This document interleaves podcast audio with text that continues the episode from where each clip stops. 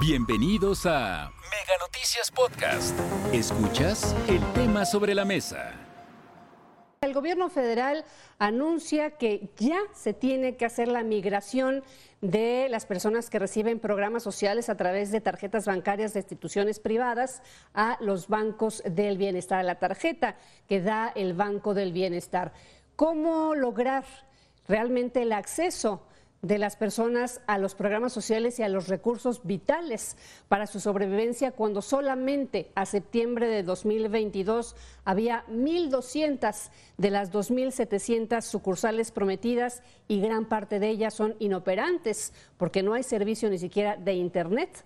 Saludo a Raúl Frías Lucio, director editorial de Mega Noticias, y a Víctor Hugo Hernández. Compañeros, buenas tardes. Hola Marta, qué gusto saludarte. Víctor, ¿cómo estás? Muy buen, buenas tardes, Víctor. Buenas tardes, Raúl. Buen inicio de semana. Gracias. Un gran tema este y que genera una gran incertidumbre. Marta ha venido platicando y todo el equipo de Mega Noticias a lo largo de la mañana sobre este tema de las sucursales del bienestar y la obligación que tienen muchos, Víctor, de que a partir de ya tienen que migrar especialmente las personas que tienen su tarjeta o que reciben su pensión universal en Banamex, sí, tienen que migrar al Banco del Bienestar y luego van a ser los demás bancos. Y esto pues genera desde luego un gran embudo, un gran problema, y es que el gobierno está empecinado, sí, en que se utilice el Banco del Bienestar, en que se utilice el AIFA, en que se utilice todo lo que este gobierno ha venido impulsando. Pero me parece que en un tema tan sensible como es el tema de las pensiones universales, que muchos adultos después de 65 años están recibiendo eh, precisamente a través de su tarjeta bancaria, ¿sí? y migrar al Banco del Bienestar cuando no tienen la infraestructura, cuando muchas sucursales tienen un solo cajero, Víctor, ¿sí? y son insuficientes, ¿sí? me parece que va a generar un gran problema y un embudo para que las personas puedan seguir cobrando su pensión universal. Y esto solamente es el principio, porque el gobierno dice que empiezan con Banamex porque el banco se va a vender. ¿Qué carambas tiene que ver que el banco se venda para que los servicios se centralicen en el Banco del Bienestar? No lo entiendo, Víctor.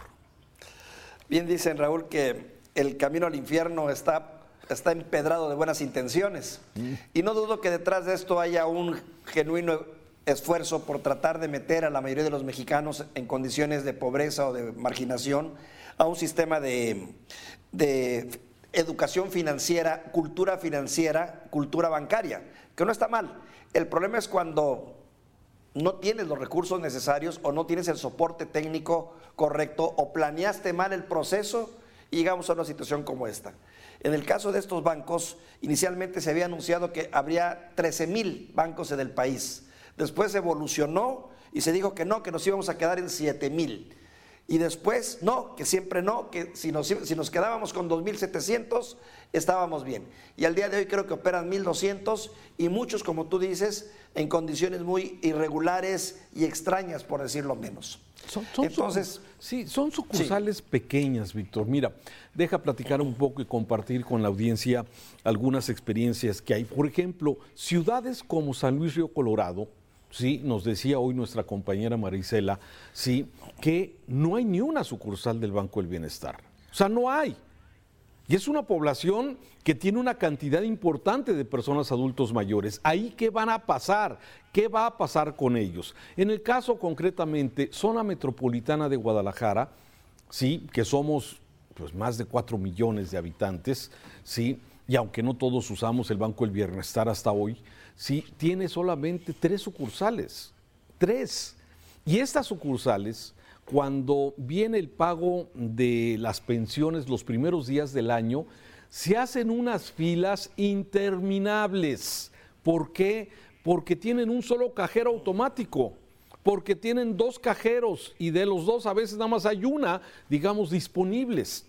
Entonces, es un, es un embudo porque además el, Banco del Bienestar también da otros servicios. Entonces, la verdad es que es un, problema. Platicábamos en días pasados con la delegada de eh, la Secretaría de Bienestar y dice, bueno, a ver, es que los bancos del bienestar no los operamos nosotros. Peor tantito. Sí, los opera una institución del Banco del Bienestar, sí, que está conectada con las demás secretarías pero no depende directamente de ellos. Yo le decía, oye, ¿qué va a pasar con este embudo, con esta saturación de los adultos mayores, de las personas que tienen alguna discapacidad, de los jóvenes que reciben estas pensiones? O sea, vemos el maltrato que se le está dando al adulto mayor que tiene que pasar horas enteras mañanas enteras con la idea de poder cobrar su pensión universal. Ese me parece que es un maltrato y que desde el gobierno federal no se ve ni le importa mucho. Sutilezas y detalles que al gobierno le tienen sin cuidado porque no, no alcanza a llegar a ese nivel. Pero hagamos a un lado el tema de eso, Raúl. El asunto de fondo es que la infraestructura es incapaz, ineficiente para poder llegar a esos objetivos. Agrégale problemas de corrupción, como se demostró, se dieron en el proceso de la construcción de varias de estas unidades, unidades de banco o pequeños cajeros, como le quieras tú llamar, y luego al interior los asuntos de robos que ya se han presentado entre los mismos trabajadores que deberían haber tenido un proceso de selección muy, muy afinado. Sí, tienes toda la razón. Hay que recordar que desde la compra de los cajeros, que primero se había determinado a través de una empresa que iba a ser el que iba a surtir los cajeros automáticos del, de, estas sucursales del bienestar. Y luego se cambió a una, a una empresa coreana ¿sí?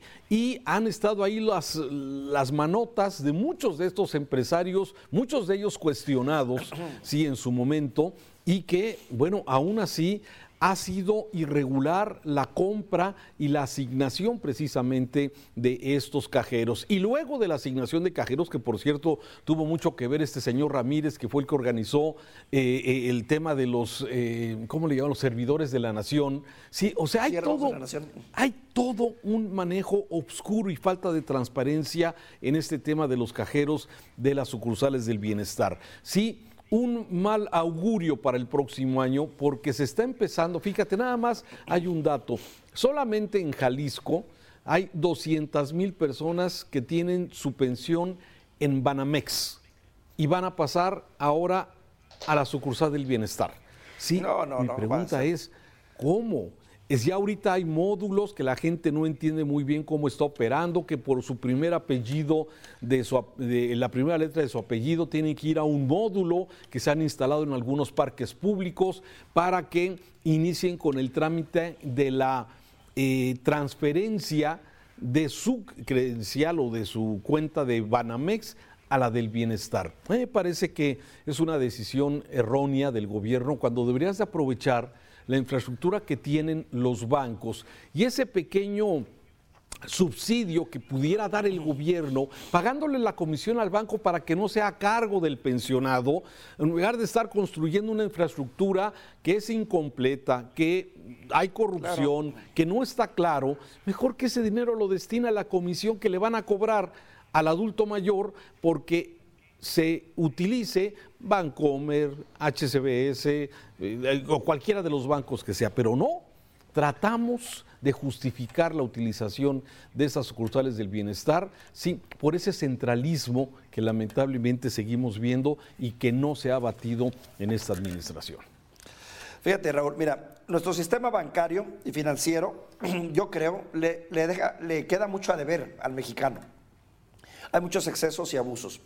Pero, pero ha habido un desarrollo de la banca. Y ese desarrollo pues, se debería de utilizar en bien de la nación.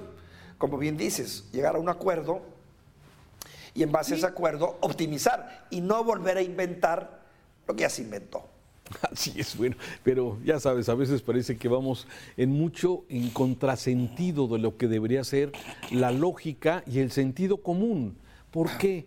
Porque estamos viviendo un tiempo en donde eh, la decisión de un solo hombre, donde la decisión y vaya que es terco nuestro presidente, sí, de querer utilizar lo que por sentido común no se usa, pero quiere dejar su huella, quiere estar en el pedestal de la historia junto con Madero, con Benito Juárez y no sé cuántos más, sí, haciendo este tipo de cosas que realmente en la práctica no le van a ayudar a las personas. Y mira, hubo casos tan dramáticos el tema esto de la pensión y la sobrevivencia, porque luego eh, las personas tienen que estar dando fe de que viven para que le sigan depositando su, eh, su pensión.